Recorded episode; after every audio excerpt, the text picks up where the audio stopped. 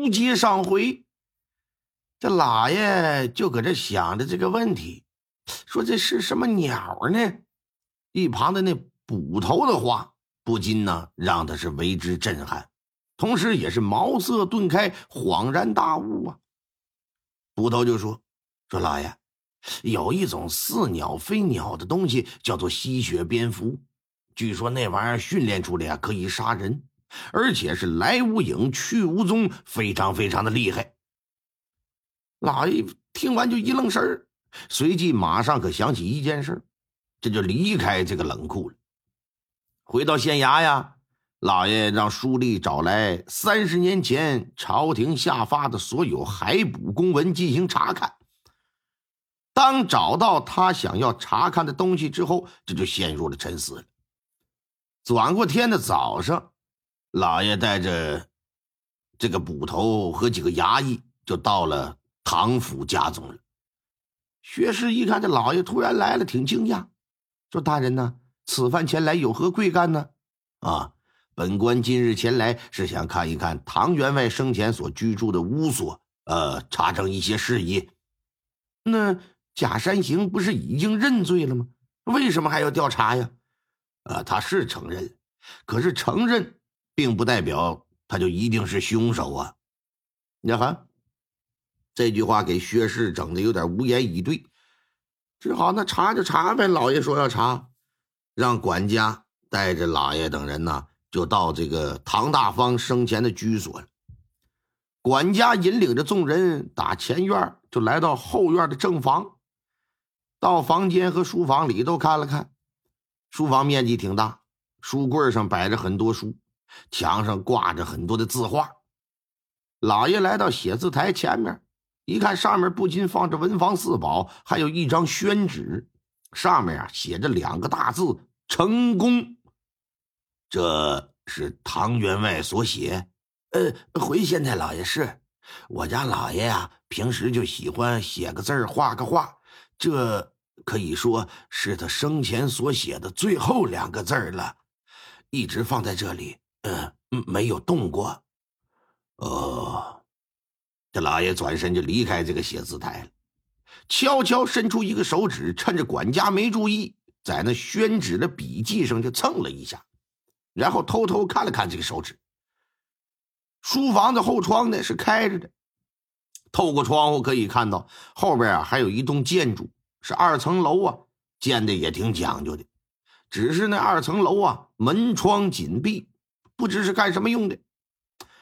后面那二层小楼是做什么的呀？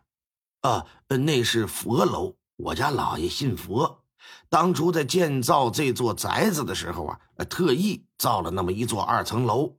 老爷生前没事的时候，经常会在里边参禅打坐呀。里边没什么东西，就放了几尊佛像。目前老爷的尸首就安放在佛堂之中啊。嗯，你家老爷还没有安葬？是啊，咱们汉人呢讲究落叶归根。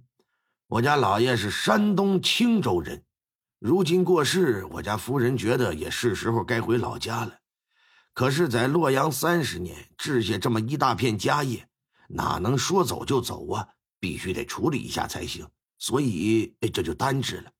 不过，再有个三五天，应该可以处理完成了。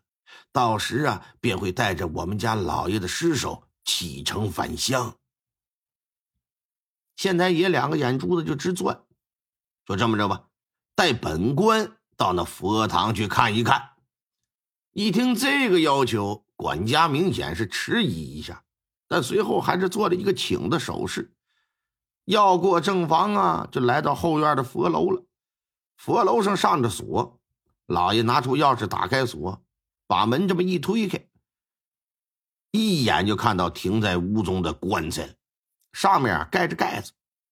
棺材的正对面呢是个香案，香案前面啊是一个神台，上面有一尊释迦摩尼的黄花梨的木雕佛像，将近两米高，宽有一米。佛像庄严栩栩如生啊，左右两旁分别站立着文殊、观音、普贤、地藏四大菩萨。尺寸呢，要比这释迦摩尼小那么一点。佛楼的一楼俨然就是一小型大雄宝殿呢。一楼左边靠墙的位置有楼梯，是直通二楼的。左边有间屋子，门上挂着一个布帘老爷到这屋子一看，里边有床，有生活用品。这里面有人居住？呃，是，是我家老爷的好友，他是位居士，叫陆生云。他在这里算是修行吧，也负责打扫佛堂。不过老爷去世之后，他就告辞离开了。至于去了哪儿，嗯，不得而知。哦，县太爷也没说啥，打屋里就出来，再次环顾四周啊，最终眼神停留在释迦牟尼佛像上面的一块大匾，匾上啊有四个鎏金的大字，叫“佛本于心”。说玉管家。应该是唐府的老人了吧？啊啊啊！是，小人在唐府已经四十年了。那你家员外在没来洛阳之前，在青州是做什么的呀？啊，我家老爷是武举人出身，参加两次会试落榜之后呢，就彻底弃武从商了。两三年的光景，攒下了不少家业，但青州终归是小地方河南地处中原，既是十三朝古都，又是农业发达之所，于是我们便来到洛阳发展。嗯，佛本于心这四个字的字迹，看着与书房中“成功”二字十分相似，应该是出自你家老爷之手吧？呃呃，正是。唐员外虽说是武举人出身，哼，但是该说不说呀，这字啊写的是真不错。没说什么别的，转身就出去了。